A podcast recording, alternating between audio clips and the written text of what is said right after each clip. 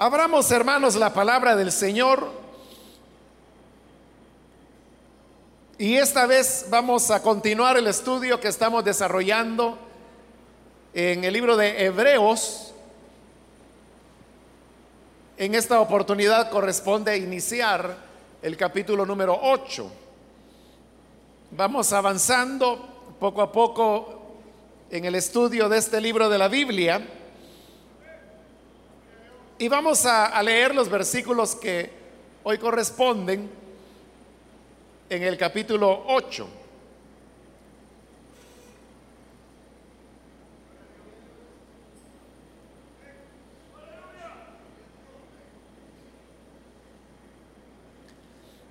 La palabra del Señor en Hebreos capítulo 8, versículo 1 nos dice, ahora bien, el punto principal de lo que venimos diciendo es que tenemos tal sumo sacerdote, aquel que se sentó a la derecha del trono de la majestad en el cielo.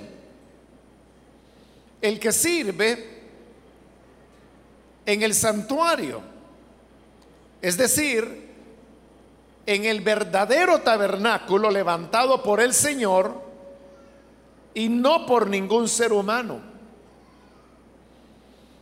A todo sumo sacerdote se le nombra para presentar ofrendas y sacrificios, por lo cual es necesario que también tenga algo que ofrecer.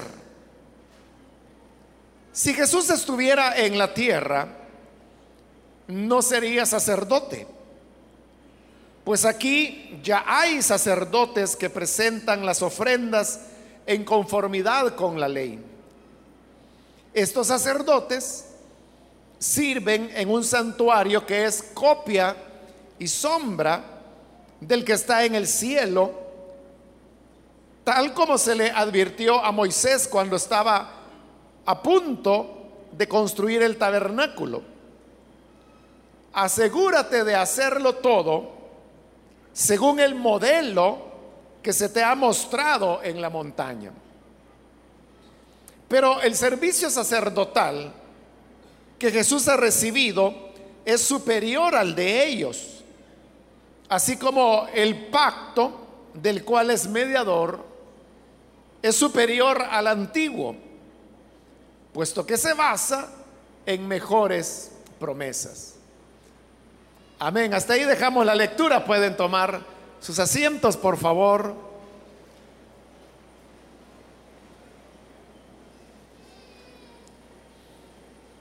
Seguimos adelante, hermanos, con el estudio de este libro de Hebreos.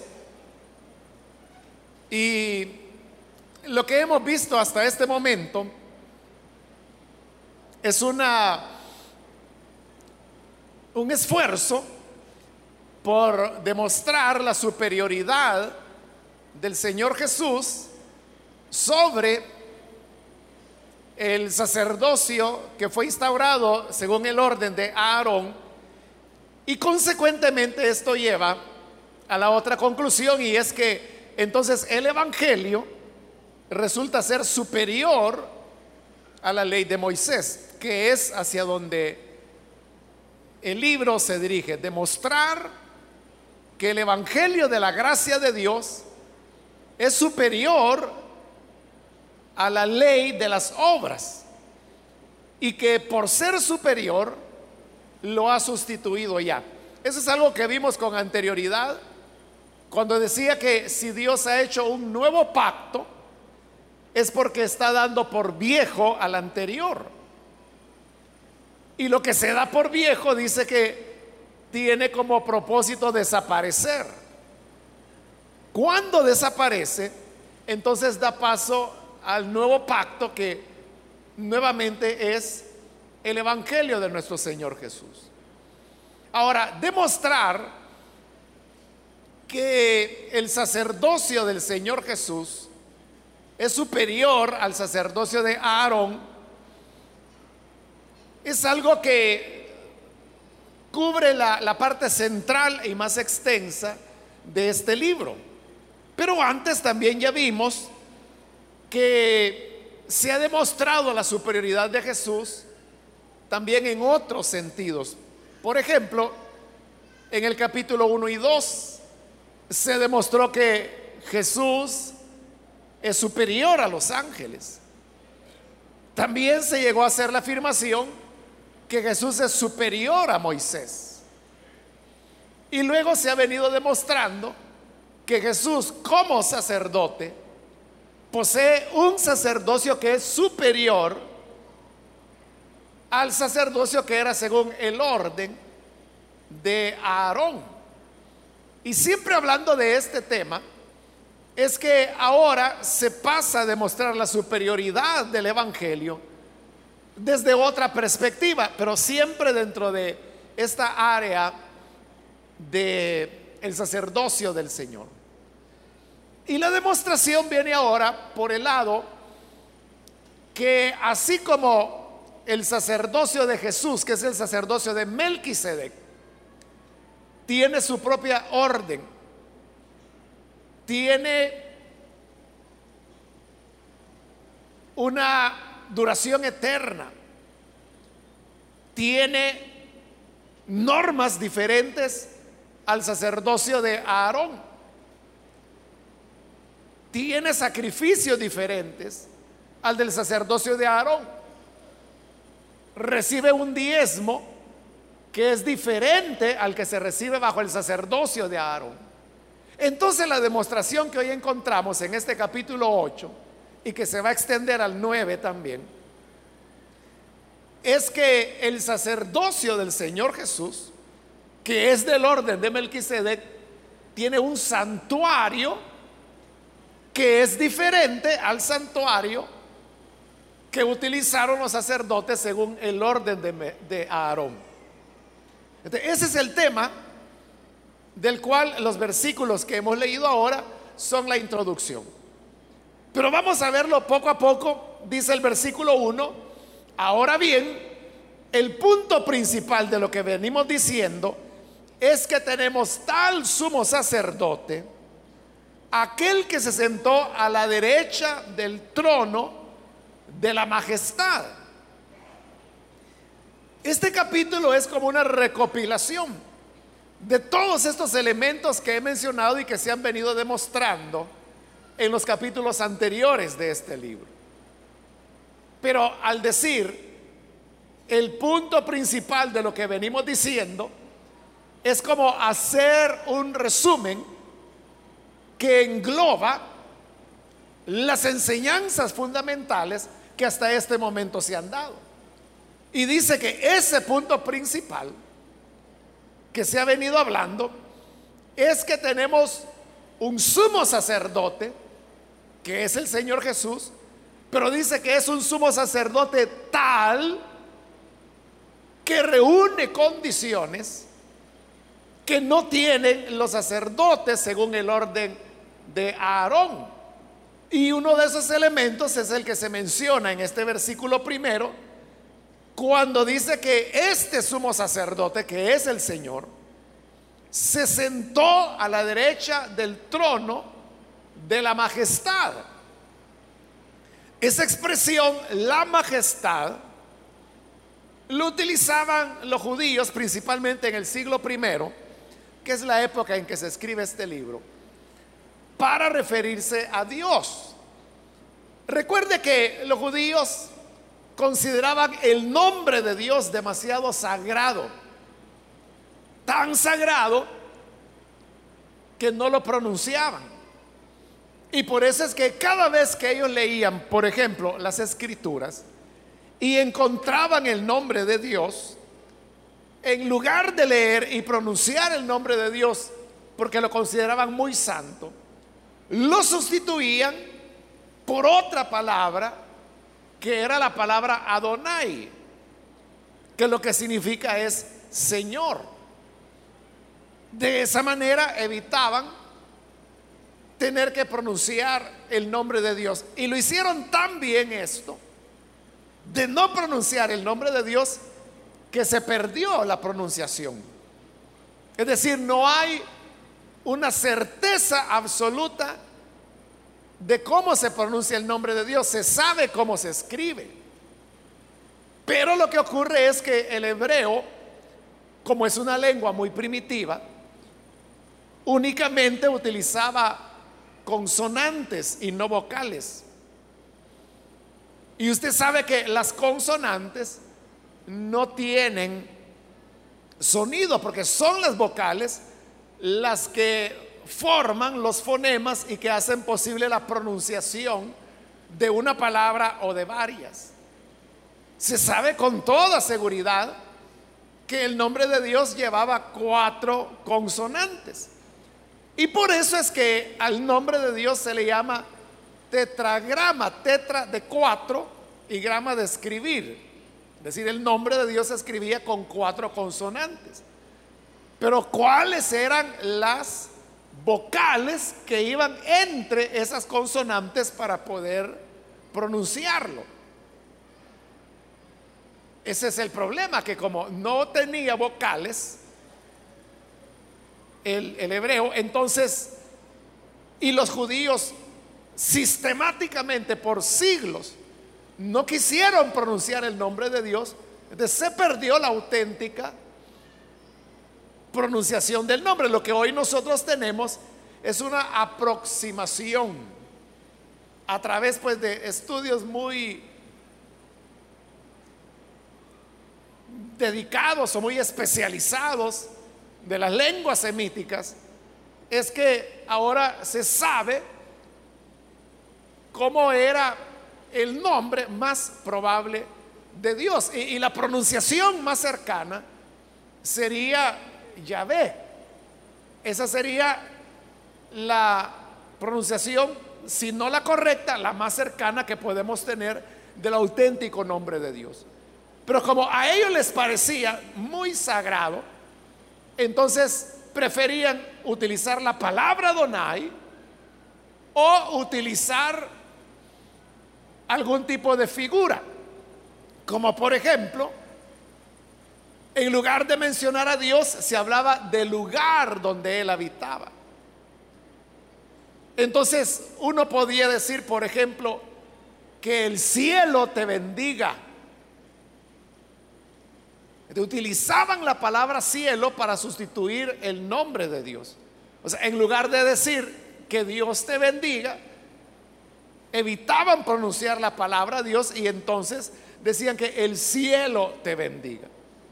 Otra de las palabras que se utilizaba para referirse a Dios es la que encontramos aquí en el versículo 1, que es la palabra majestad, porque Dios tiene majestad. Entonces dice que nuestro sumo sacerdote, que es el Señor Jesús, Él ascendió y dice que se sentó a la derecha del trono de la majestad en el cielo. Entonces vea, ¿qué sacerdote, según el orden de Aarón, es aquel que pudo entrar y sentarse a la diestra del trono de la majestad.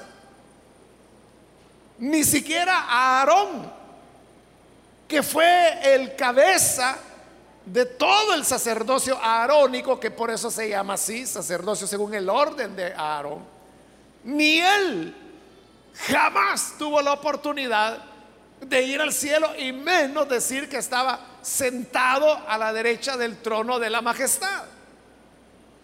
Solamente este primer versículo sería otra prueba más que el sacerdocio del Señor Jesús es un sacerdocio superior al de Aarón, porque él ha entrado y se sentó a la derecha del trono de la majestad.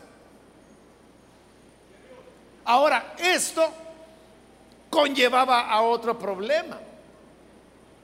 Y es que, como lo vimos ya en el capítulo 5, este mismo libro de Hebreos define que un sacerdote es un hombre a quien Dios le ha dado la, la función de mediar entre Dios y la humanidad.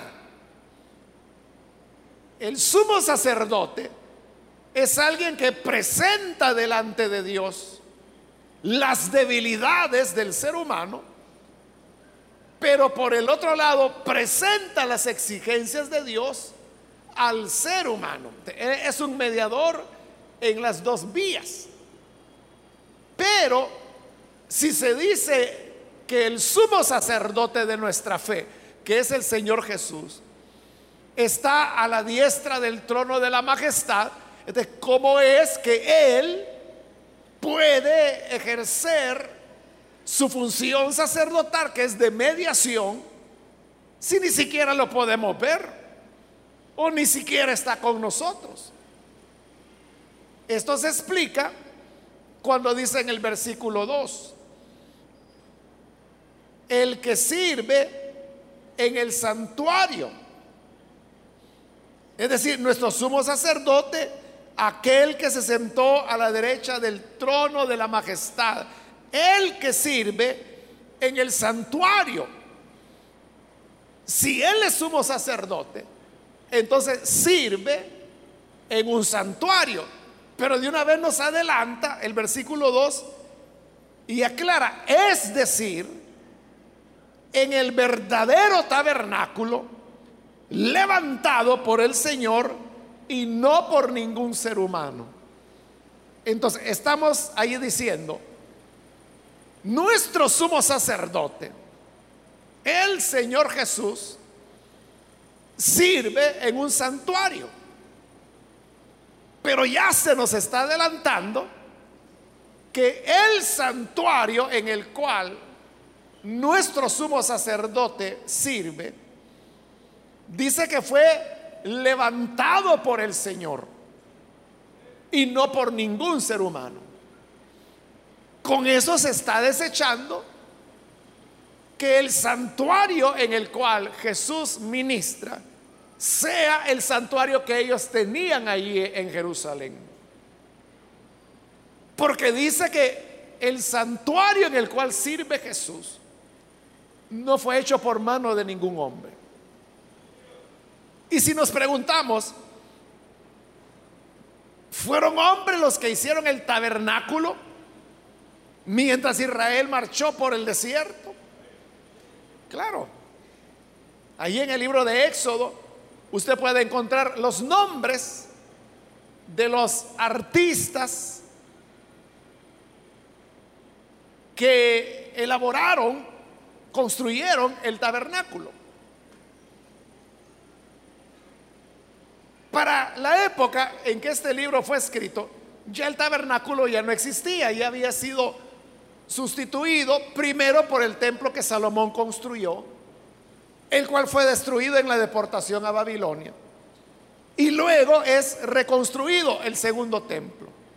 Templo que para el siglo primero había sido ya ampliado por Herodes.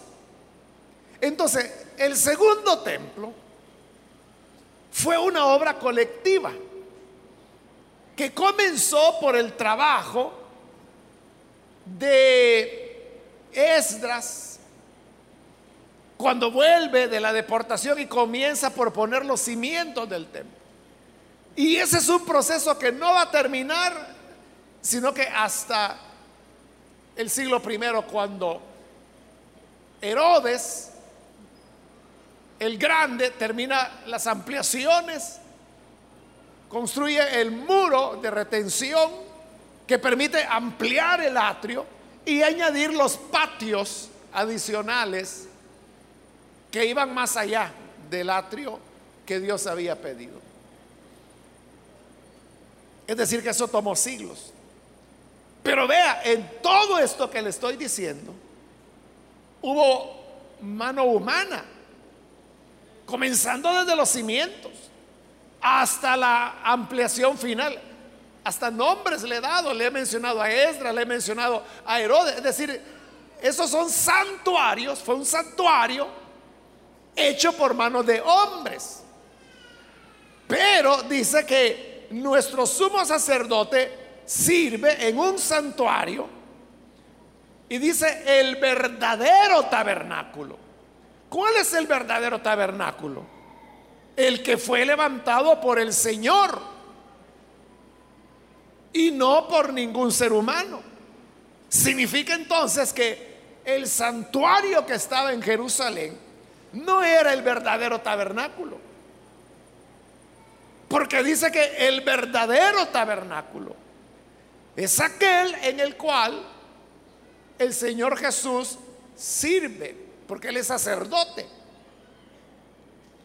Versículo 3. A todo sumo sacerdote se le nombra para presentar ofrendas y sacrificios, por lo cual es necesario que también tenga algo que ofrecer. Si se está diciendo que el Señor Jesús es el sumo sacerdote, y no solo se está diciendo que es sumo sacerdote, se está diciendo que su sumo sacerdocio es superior al sacerdocio de Aarón. Entonces dice, alguna ofrenda tiene que ofrecer. Porque yo le pregunto, ¿Qué era lo que los sacerdotes hacían si no ofrecer sacrificios? Eso es lo que hacían. Es decir, que fuera del templo,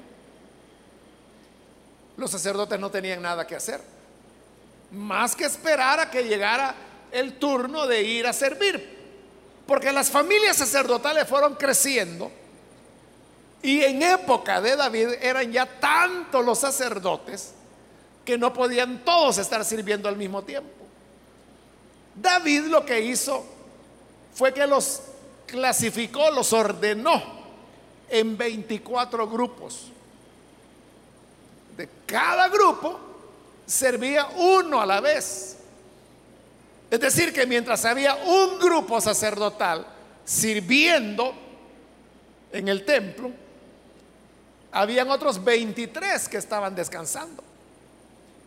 Y ahí se iba rotando, rotando. Por eso es que en el Nuevo Testamento, en Lucas lo puede usted leer, cuando a Zacarías, que se va a convertir en el padre de Juan el Bautista, el ángel del Señor se le aparece precisamente para anunciarle que él será padre.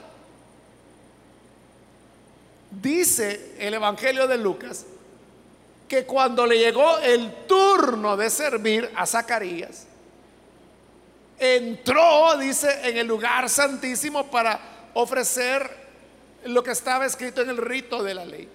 Y cuando él entra al altar del incienso, es cuando ve al ángel que estaba al lado de él y es cuando le da la promesa que su esposa, Elizabeth, concebirá aun cuando es estéril y que dará a luz un hijo y que su nombre será llamado Juan y que Él será grande delante del Altísimo y que irá delante de Él.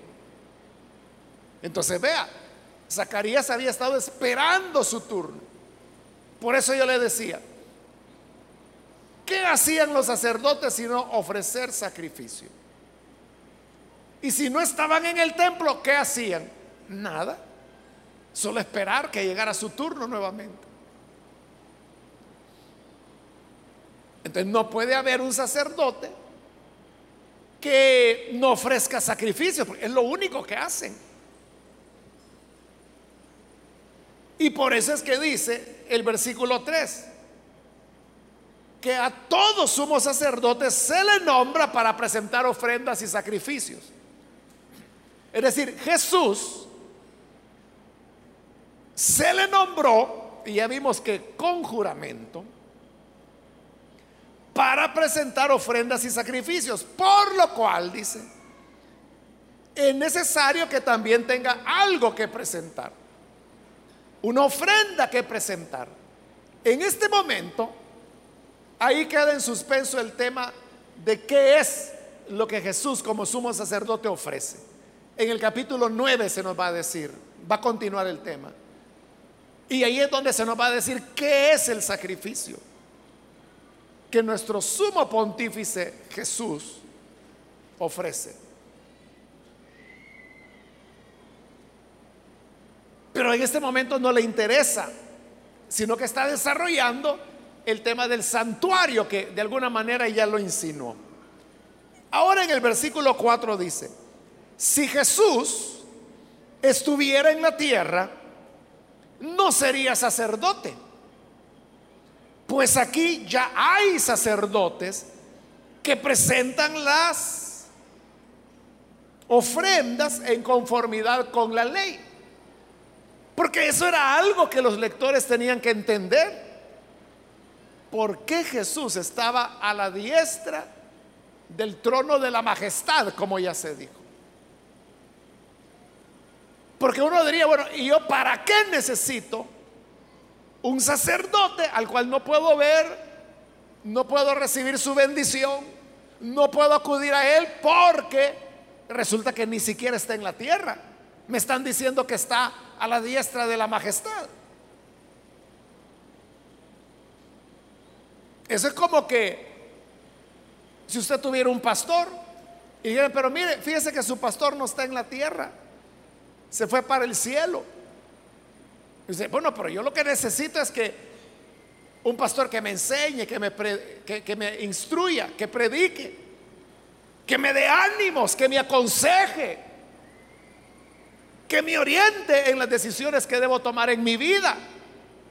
¿De qué me sirve un pastor que esté en las nubes del cielo? Dichoso él, pero yo aquí estoy en la tierra. De igual manera. Los hebreos podían preguntar, ¿y yo qué gano con que Él esté a la diestra de la majestad? Entonces aclara y dice, es que Él no puede estar en la tierra. Porque dice, si estuviera en la tierra, no sería sacerdote. ¿Por qué no pudiera ser sacerdote si Él estuviera aquí en la tierra? Bueno, el mismo versículo lo explica. Dice, pues aquí ya hay sacerdotes que presentan las ofrendas en conformidad con la ley. Eso tiene relación con lo que anteriormente se habló y ya estudiamos sobre el tema del sacerdocio del Señor Jesús. Precisamente cuando se demostró que el orden sacerdotal del Señor Jesús es un orden diferente al de Aarón. ¿Por qué? Porque para ser sacerdote, según el orden de Aarón, se necesitaba ser levita. Es decir, de la tribu de Leví. ¿Y Jesús de qué tribu era?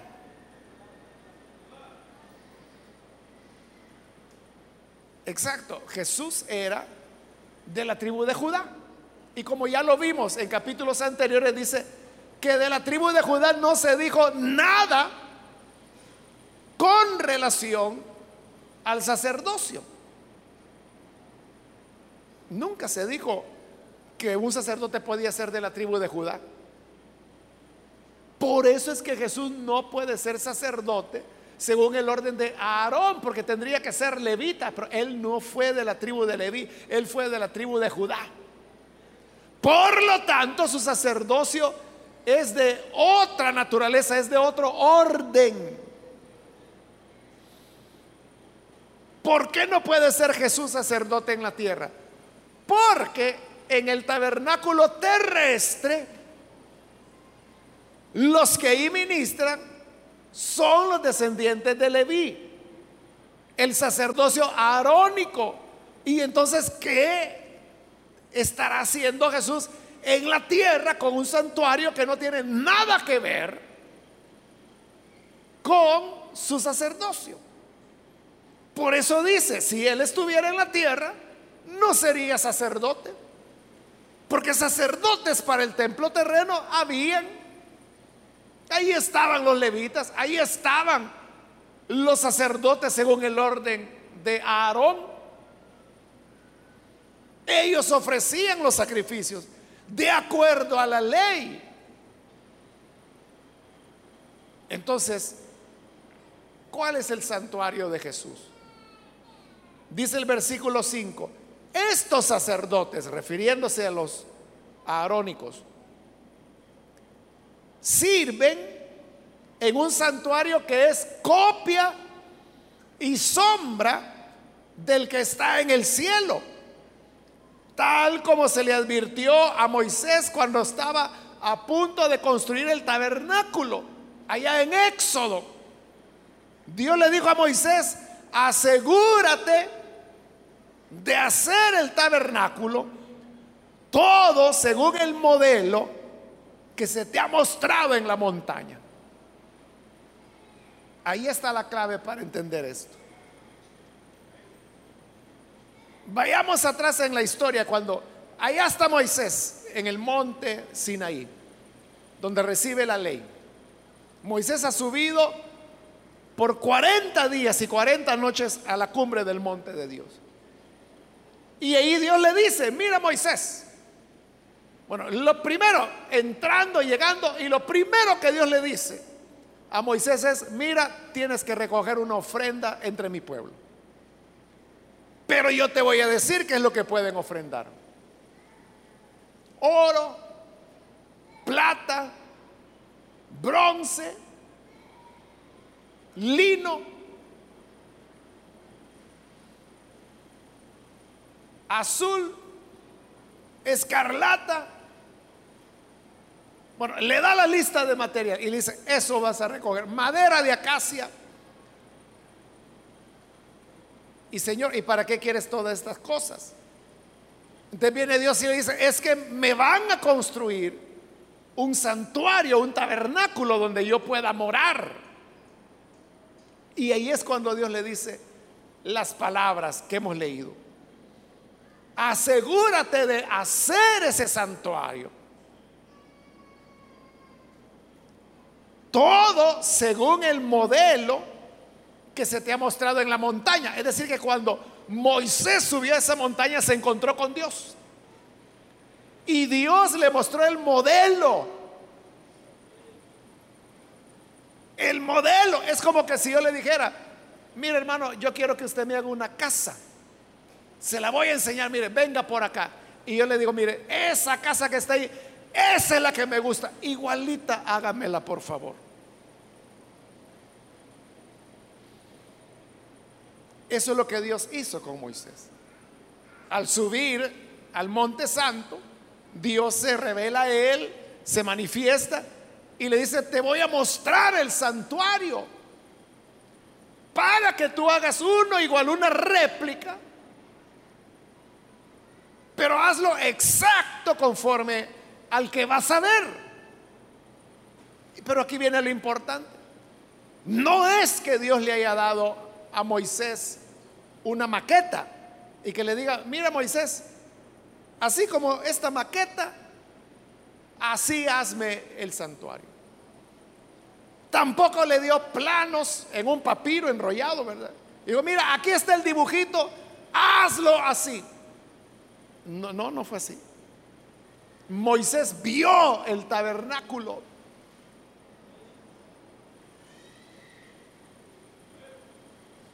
Es decir, él vio la morada de Dios. O se lo voy a decir así más fácil. Moisés vio el cielo. Vio que el cielo tenía primero un espacio como de entrada, que luego seguía una segunda parte donde se respiraba la santidad y que luego al ir más adentro había el lugar donde estaba la presencia de Dios misma. Ahí era no santo, sino que santísimo. Y ahí ve a Dios cara a cara. Y Dios le dice, mira bien cómo es aquí. Exactamente lo mismo tienes que hacer en la tierra con esos materiales que te dije que recogieras.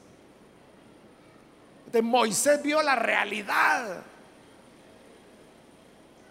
entonces vea, no es, repito, que Dios le haya mostrado una maqueta a Moisés. Y le digo, mira, conforme a esta maqueta, hazme un, un santuario. Fue lo contrario. Mira, este es el santuario.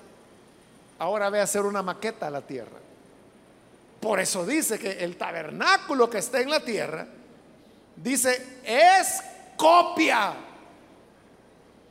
y sombra del que está en el cielo. O sea, el auténtico está en el cielo. Hay un hermano pastor, yo no lo conozco, pero sé la historia de él. Él es indonesio, es pastor en Indonesia. Y hace años él fue a Corea a conocer la iglesia del pastor Cho. Y cuando vio el edificio, el pastor Cho, a él le encantó y le tomó fotos. Y cuando regresó a Indonesia, le dijo a los arquitectos, mire, yo quiero que me hagan una iglesia así como estas fotos. Y les puso todas las fotos. Y dicen los hermanos, los que han ido allá a Indonesia, que es una réplica, o sea, lo que él tiene en Indonesia es una réplica del edificio de Yoído del pastor Cho. Lo único que dicen que es un poco más pequeño. Eso hizo él, copiar. Entonces, ¿qué es lo que hay en Indonesia? Una copia. Pero el verdadero está allá en, en Seúl, en Corea. Y así, hermanos, a veces hay, por ejemplo, exposición de pinturas y la gente va y ve las pinturas. Pero sucede que no son las pinturas auténticas, sino que son réplicas.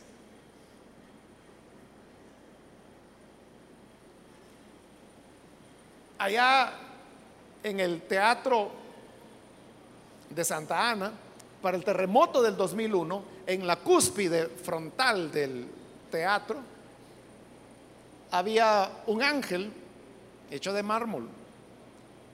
Y para el terremoto del 2001 se debilitó la estructura porque es muy pesado, o sea, es enorme, como dos metros de altura tiene. Desde abajo uno lo ve pequeño. Entonces, como se vio que la estructura se debilitó, digo, en el próximo se cae. Entonces, ¿qué hicieron? Lo bajaron. Y lo que hicieron fue que sacaron una réplica en fibra de vidrio es idéntica y la pintaron del mismo color y eso pusieron arriba porque como es fibra de vidrio, no pesa. Y el ángel es de mármol, o sea, pesa yo no sé cuántas toneladas eso. Entonces usted llega al teatro y lo ve igual y ve allí el ángel, pero esa es una réplica. Pero si usted entra al edificio, al teatro, ahí en el lobby, en entrada, allí está la verdadera escultura que fue hecha en Italia. Entonces, lo que hay arriba es una copia. Eso es lo que Dios le dijo a Moisés. Haz una copia. Por lo tanto, dice ahora Hebreos, allí donde sirven los sacerdotes, según el orden de Aarón, están sirviendo en una copia, en una sombra del verdadero tabernáculo que está en el cielo. Allí está el verdadero santuario. Entonces vea lo que hemos venido diciendo algunas veces ya. Hoy en día usted sabe que hay gente que está loquita por el judaísmo, están enamorados del judaísmo más que de Jesús. Y entonces para ellos lo máximo es lo poco que queda del templo allá en Jerusalén. O sea, pero para esa gente, bueno, casi todos los años van a Jerusalén, porque es como su lugar sagrado. Del templo ya no queda nada, solo queda el muro de, de contención que sostiene la tierra donde arriba estaba la explanada del templo a ese gran muro es a lo que hoy le llaman el muro de los lamentos. Ahí llegan todos estos hermanitos que le digo están más enamorados del judaísmo que de Jesús. Y ahí están como que si fueran judíos orando delante del muro, haciendo oraciones judías. Porque para ellos eso es lo más sagrado. Porque ahí estuvo el templo, pero ¿qué dice la Biblia? Que eso, ya no hay nada, ¿verdad? Pero aún si estuviera completo, dice que esa es la copia. Y es la sombra. usted sabe que es la sombra. Si, hay una luz y yo pongo mi mano, proyecto una sombra. Y la gente puede decir, ay, qué linda la manita del hermano. Y es la sombra. La verdadera aquí está, mire. Así es esa gente. Que están ahí enamorados de las piedras. Y en la copia. Si el original es hacia donde vamos, a la morada del Dios Todopoderoso. donde mora la majestad. ¿Qué sucede? Que Jesús no está de vacaciones a la diestra del trono de la majestad, sino que Él está desarrollando sus funciones sacerdotales, pero no en una copia, no en una sombra, no en una maqueta, aunque sea de oro, sino que está en el tabernáculo real, en el verdadero. ¿Qué había dentro del lugar santísimo? Bueno, en el capítulo 9 lo vamos a ver. Pero le adelanto, ¿qué había en el lugar santísimo? Una caja de madera forrada con oro con dos muñecos que eran simulaban serafines, querubines. Eso había. Pero ¿qué hay en el verdadero lugar santísimo? En el real, digo, en el del cielo. Está Dios. Es la morada de Dios. Por eso dice que está a la diestra de la majestad. Porque ministra en el verdadero tabernáculo. Del cual el que hizo Moisés es copia. Copia.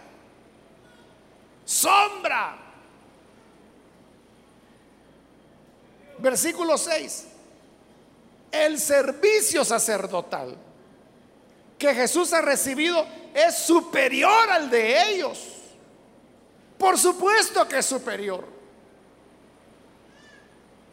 Porque a ellos, es decir, a los sacerdotes de Aarón, se les confió la copia, pero no el original. Pero al Señor se le dio el verdadero santuario. Por eso es que su sacerdocio es superior, es mejor. Pero aquí viene la habilidad.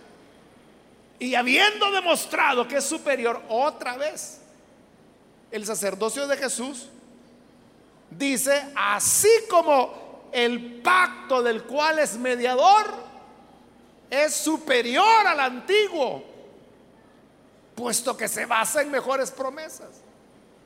Oiga lo que está diciendo Jesús.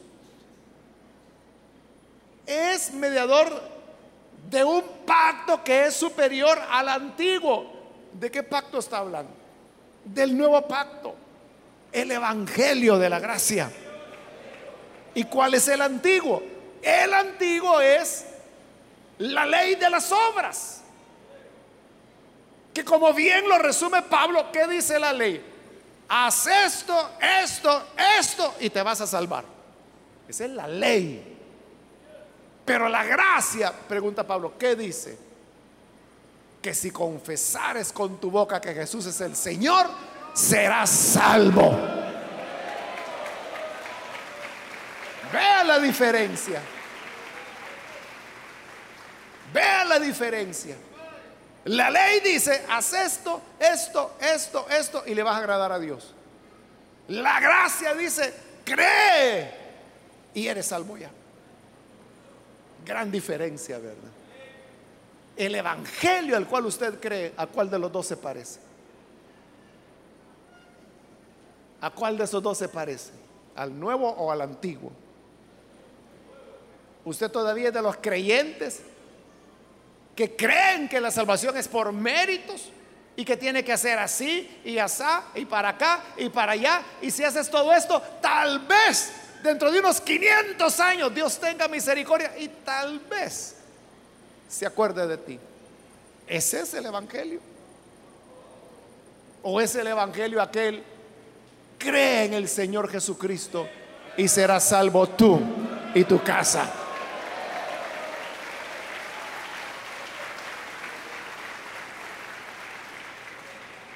Una vez, la gente que seguía a Jesús le preguntó, ¿cuál es la obra de Dios para que la hagamos? Y Jesús les dijo, la obra de Dios es que crean en el que la ha enviado. Porque la gente siempre está, ¿cuál es la obra? ¿Qué obra tengo que hacer? ¿Qué mérito tengo que hacer? ¿Cómo tengo que andar? ¿Cómo tengo que, peinarme? ¿Me peino a la derecha, a la izquierda? ¿Puedo usar camisas blancas o rojas? ¿Cómo? Eso es lo que le interesa al hombre. ¿Cuál es la obra de Dios? Y Jesús responde, la obra de Dios es que crean en el que le ha enviado. Eso es lo dramático, hermano. Que el que se va por el lado de que hay que hacer esto, hay que hacer esto, está despreciando a Cristo. Porque ¿cuál es la obra de Dios? Que crean. Que crean en el que le envió. Pero si dicen, no, no, no, no, yo creo que está bien creer, pero hay que hacer esto y esto, y llevan una lista de lo que hay que hacer, está despreciando la suficiencia del sacrificio de Cristo. No son compatibles. Y como no son compatibles, por eso dice que este sacerdocio de Jesús, que ya se demostró que es superior, ¿por qué es superior? Porque Él no ministra en la copia él ministra en el original que se está en la presencia de Dios. Entonces dice, es mediador de un nuevo pacto superior al antiguo y que tiene mejores promesas. Y eso es lo que va a tocar la segunda parte de este capítulo 8, basándose en las escrituras del profeta Jeremías. Porque como le dije al principio, cuando comenzamos a estudiar Hebreos, que este es el libro del Nuevo Testamento que más citas hace del Antiguo. Pero esa parte de por qué es mejor el nuevo pacto, el Evangelio de la Gracia, eso es lo que vamos a ver en la próxima oportunidad. Pero mientras tanto, nos queda, hermanos, la enseñanza que nuestro sumo pontífice, y digo así porque eso es latín. Sumo pontífice es latín, que lo que significa es sumo sacerdote.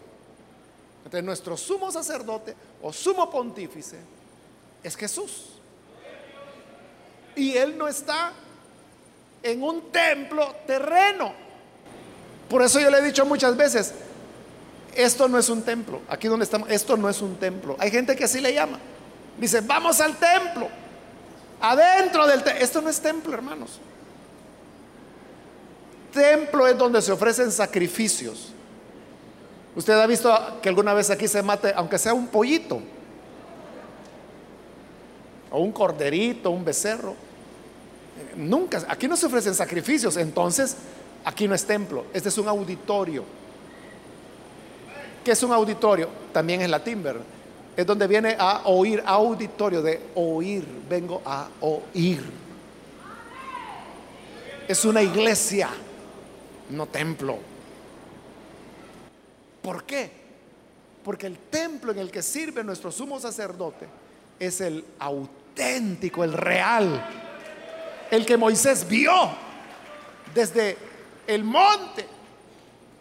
Y Moisés vio la, la gloria y vio cómo era el cielo. Y le dijo, ¿ya viste el cielo? Sí, Señor. Hoy voy a hacer la copia. El tabernáculo fue la copia, fue la sombra. O sea, porque nunca se va a igualar lo que el hombre hace, por lindo que sea, con lo que Dios hace, ¿verdad? Por eso se le llama sombra. Y copia porque Moisés lo copió porque Dios le dijo, hazlo igual, cópialo.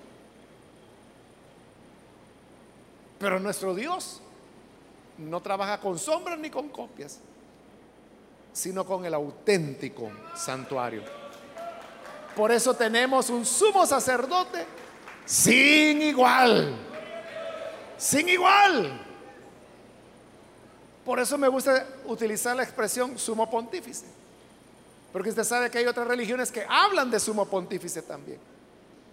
Y el sumo pontífice para ellos es otro hombre.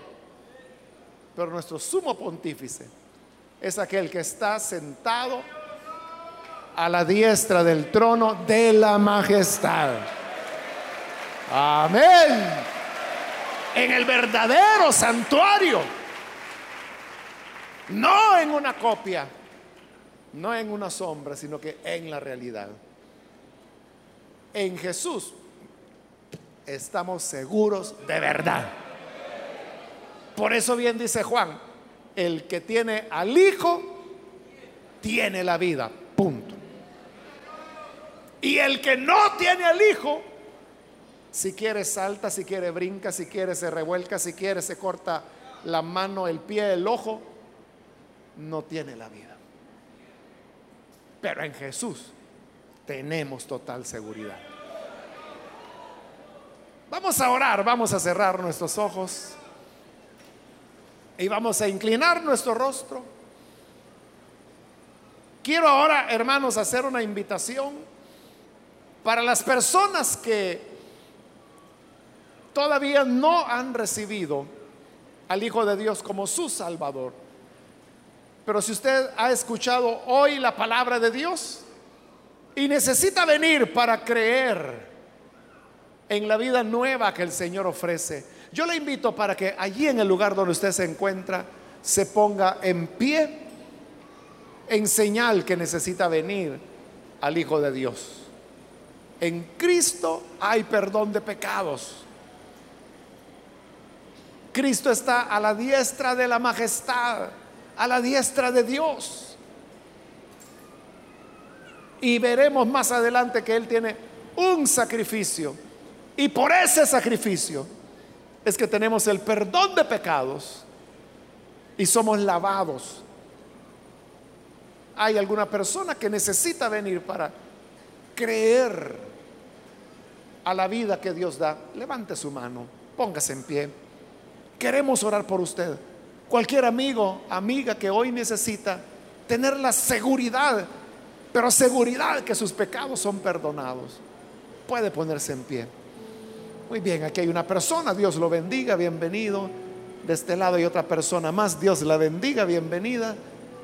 Aquí enfrente hay alguien más, Dios lo bendiga, bienvenido. Otra persona que necesita venir, póngase en pie. Puede usted tener seguridad total que si cree en el Hijo de Dios, será perdonado. ¿Hay alguna persona puede ponerse en pie? Le animo para que no pierda la oportunidad. Póngase en pie, vamos a orar. Hoy es su momento. Quiero invitar también, si hay hermanos, hermanas que se han alejado del Señor, pero hoy necesitan reconciliarse con el Señor. Póngase en pie también. El sacerdocio de nuestro Señor Jesús es eficiente y por él usted puede ser reconciliado. Póngase en pie quiere pedir perdón al Señor, yo le animo, venga. Hoy es su día para estar a cuentas con el Señor. No hay mejor fecha que hoy. No hay mejor día que el de hoy para reconciliarse. ¿Quiere hacerlo? Póngase en pie, vamos a orar. Y venga, venga, vamos a orar por usted.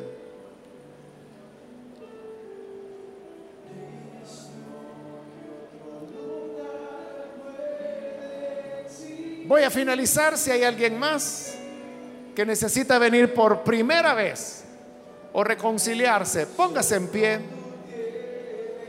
y aproveche porque esta es ya la última invitación que hago. Venga. Si necesita al buen Salvador, pase y oraremos por usted.